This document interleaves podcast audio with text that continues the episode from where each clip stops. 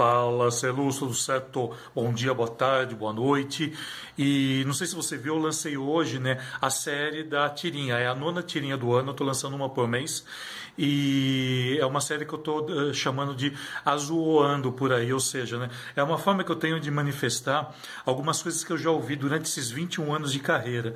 Então daí eu criei uma tirinha, né, que é que virou meme, né, que é o Batman batendo na cara do Robin, né, sempre falando alguma coisa, mas assim para a questão de despertar. A, a intenção com isso nunca foi é, é, nunca foi atingir ninguém, muito pelo contrário.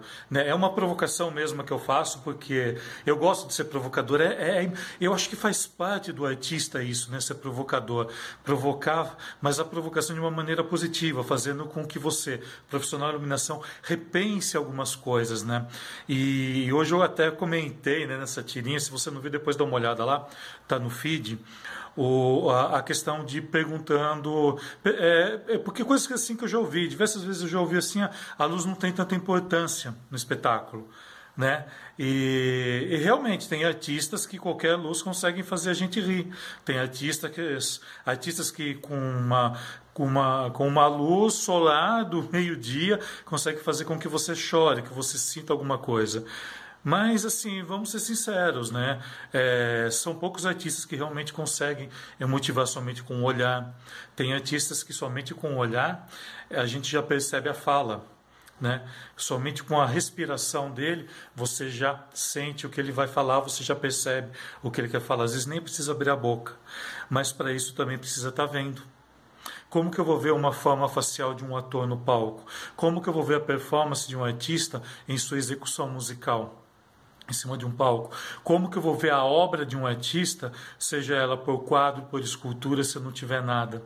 Então, a presença né, do profissional em iluminação, eu digo isso de uma maneira extremamente abrangente, porque nós temos o, a galera que trabalha, vamos dizer assim, entre aspas, para arquitetura e o pessoal para as artes. Que, que é mais o meu caso. Mas, apesar de fazer, trabalhar com os dois, mas aqui a importância são para os dois mesmo. E a, a importância é extremamente forte. E aí eu pergunto para você, como você lida com isso? Como você lida quando falam isso, que realmente, é, ah, mas a luz é passada em segundo plano, mas também quando precisa é a primeira a ser chamada. E a, a, a, luz ela tem sim sua importância dentro do ramo artístico. Ela tem sua importância de uma característica técnica, tanto quanto o áudio, tanto quanto projeção, tanto quanto um figurino, tanto quanto um cenário, né? E todas as derivações de função que sejam aplicáveis a todas essas é, essas áreas que eu acabei falando aqui, as áreas artísticas. Seja ela a área de criação, seja, era uma, seja uma área de de, de, planejamento, seja uma área de execução, que é a área técnica, né? a, a função né, dos cargos, das funções de iluminação estão presentes em muita coisa e elas são de extrema importância, sim. Então, se você é profissional de iluminação, ensina a, a quem convive com você essa importância, mostra a importância, mostra o porquê da necessidade da função de um profissional de iluminação estar tá acompanhando a obra, né? principalmente ali de uma fase que ela já está bem um pouco mais amadurecida e ela já vai começar a precisar disso, para não te chamar em cima da hora e depois ficar essa essa coisa, ah, mas eu não sei o que vai fazer direito, tal, tal, né? E por aí vai. Se uh, você tem que uh, de repente conversar com profissionais né, que executam essa chamada de uma maneira assim. Qual que é a importância de um profissional de iluminação estar presente, pelo menos um, dois primeiros ensaios, alguma coisa assim? Porque com isso você vai trabalhando criativamente. Quando a gente tem tempo, a gente consegue trabalhar criativamente. Né? Eu desenvolvi uma metodologia que eu faço isso muito rapidamente, mas eu sei que não é a grande maioria, não é o caso da grande maioria. E outra, né? leva-se tempo também. Né? É, se você realmente for projetar, se for projetar para 3D, de repente para estar tá mostrando, é uma coisa que leva tempo, não é uma coisa que a gente faz assim de uma hora para outra. Então é importante sim estar presente. E assim, fala com, com os produtores que você conhecer, com os artistas que você conhecer, porque eu já cheguei a ouvir de produtor. Ah, a luz a gente dá um jeito. Quantas vezes eu ouvi isso? diversas vezes. E, e, isso me choca, assim, porque de repente o profissional que trabalhou com, com aquele determinado artista, com aquele determinado produtor, não conseguiu mostrar o que eu chamo de valor. Eu falo muito disso. Não é o preço, é o valor que você vai encontrar, entregar.